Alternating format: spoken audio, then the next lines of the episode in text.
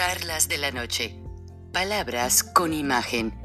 El análisis de los acontecimientos que influyen en nuestra vida con el periodista Francisco Durán Rosillo.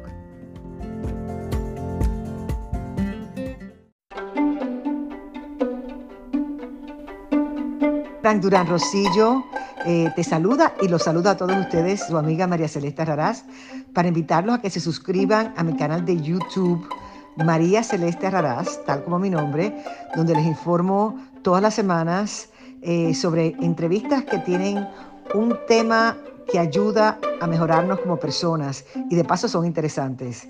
Las pueden encontrar en mi canal de YouTube, así que los espero. Y se suscriben gratis.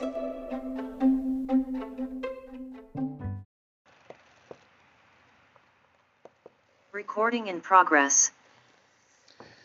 Pues me han llegado diversidad de mensajes de gente que está a favor o en contra de la revocación de mandato. Yo lo único que puedo decirles como persona, como mexicano, como profesionista, como amigo, la revocación tiene una lógica. E, esta ley existe en los Estados Unidos y varios países avanzados, varias democracias sólidas. Y lo mejor que podemos hacer como ley es respetarla. Utilizar este recurso legal de la normatividad jurídica del Estado de Derecho mexicano, que ya de por sí está muy desquebrajado por este gobierno que lamentablemente ha dejado mucho que desear. Ya se ha dicho todo. Entonces mi mejor comentario, no consejo, comentario, porque cada quien tomamos lo que nos conviene. Y así como hay gente que son espantapendejos pagados, porque se les está pagando a muchos periodistas, a muchos líderes de opinión, a publicaciones, a blogueros.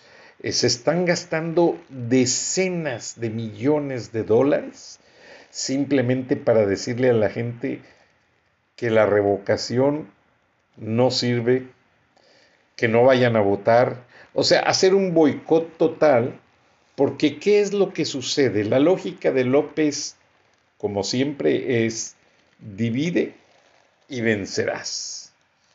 Y esa es la razón por la cual López Obrador está tratando de espantar a los mexicanos. Eso es. Divide y vencerá. Están sacudiendo el tanque.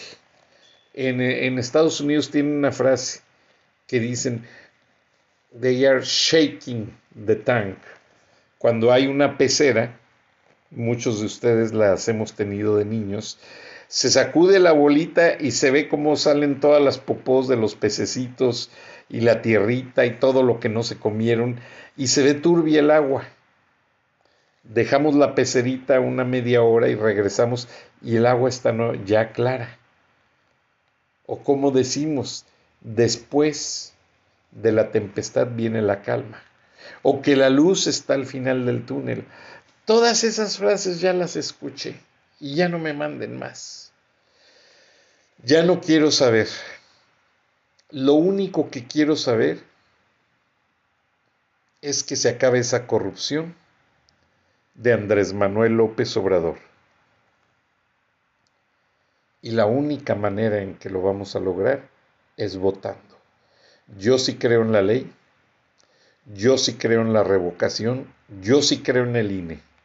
Porque si no votamos, tu abstencionismo va a ser manipulado.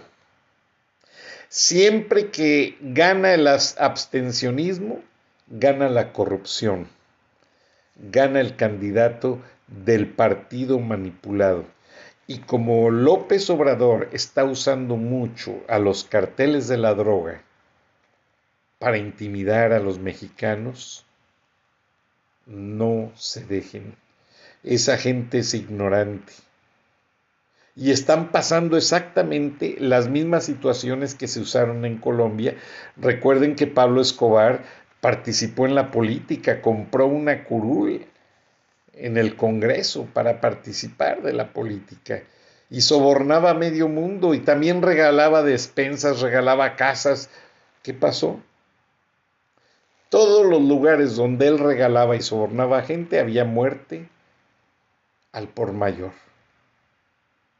Si nosotros los mexicanos toleramos que siga este gobierno de corrupción, de manipulación, y en el cual no se ve ni una obra completada. A ver, es marzo. Muy bien hubiera sido que celebrar la expropiación petrolera, pues hacer un acto preponderante, importante, eh, inaugurar la, la, terminal aérea eh, Felipe Ángeles. No ha pasado, porque no está terminada, es insegura, es inoperante. Muy bien hubiera quedado en el 18 de marzo inaugurar dos bocas, la refinería eh, que es simbólica de esta administración parte de las obras faraónicas. Tampoco se pudo ignorar. ¿Por qué razón? Porque no está concluida, porque se inunda, porque está inundada en corrupción más que en lluvias. Entonces México está perdiendo en este momento todo el valor de lo que es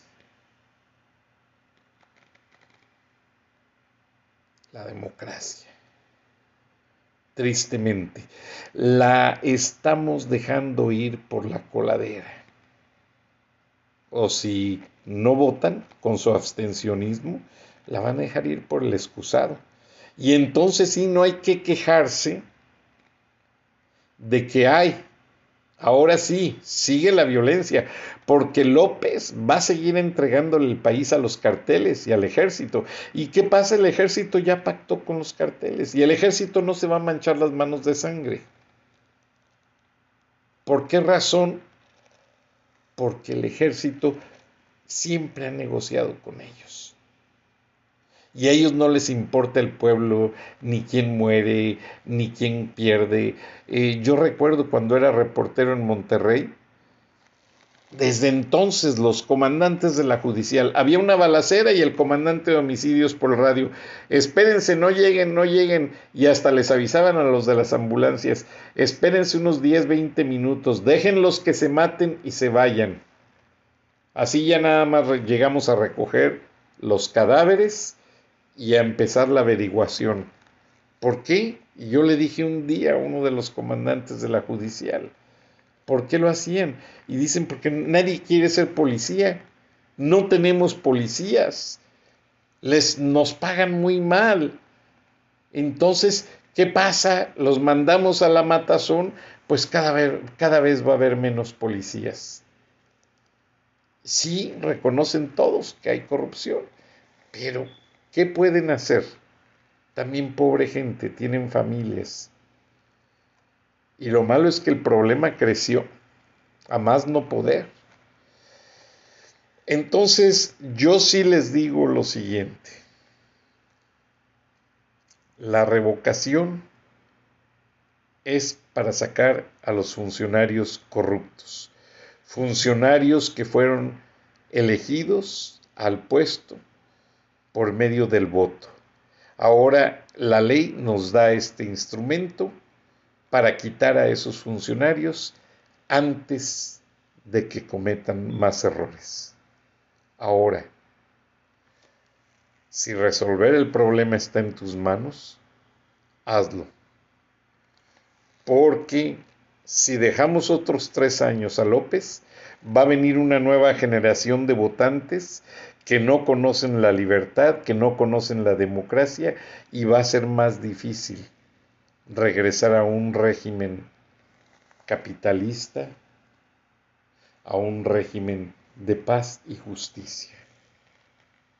Entonces, por favor, hagan caso a la revocación de mandato.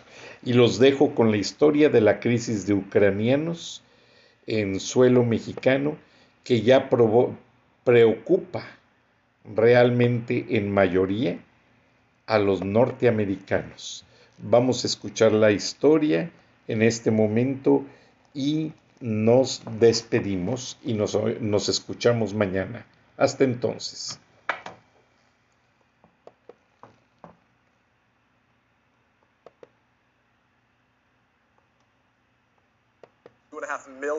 Ukrainians have now fled. Most of them, of course, going to neighboring countries, but some are now stranded at the U.S. Mexico border. They're desperate to get into the U.S. What is their status? Well, that is a real tough question at this point because we don't know exactly how many will try among the millions fleeing Ukraine to come to the United States. And there are no good numbers yet. And it's unclear in part because there is a COVID era restriction known as Title 42. That is a public health emergency directive, not an immigration policy. And that has blocked the admission of asylum seekers from any country as a way to reduce the spread of COVID. Now, many lawmakers are saying that needs to be re examined. But the southern border, as you know, Peter, has been a political flashpoint for the White House, and that is further complicating this issue. Peter? President Biden saying they'll be welcomed into the United States. Kelly O'Donnell, thank you. And so many Americans, of course, are looking for ways to do something. There are plenty of organizations there working to provide assistance to the people of Ukraine. So if you would like to help, just scan that QR code on your screen right now, and it can give you all sorts of information. Bueno.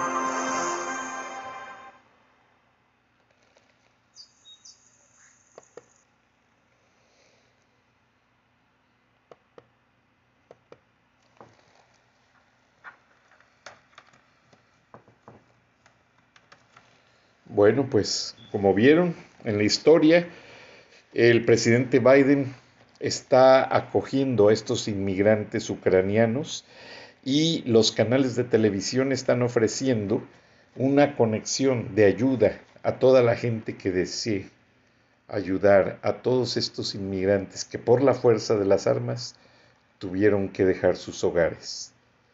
Este no es un llamado a que la gente vaya a la frontera, porque esta es una crisis humanitaria y es hasta riesgosa porque esos migrantes tuvieron que usar caminos alternativos por abaratar los boletos de avión, por evitar que los rusos hicieran alguna venganza contra esos vuelos que llevaban inmigrantes ucranianos.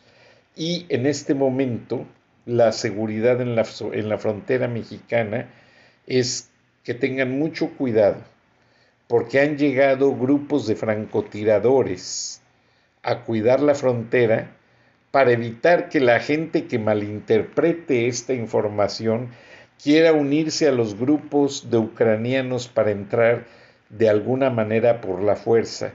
Y esta situación no es así. Esta es una crisis humanitaria, pero todos los ucranianos llevan sus documentos para poder entrar a los Estados Unidos solicitando un asilo político. Les abundaremos más mañana en otra charla de la noche, Palabras con Imagen. Muchas gracias, buenas noches, nos escuchamos y nos vemos mañana. Recording stopped.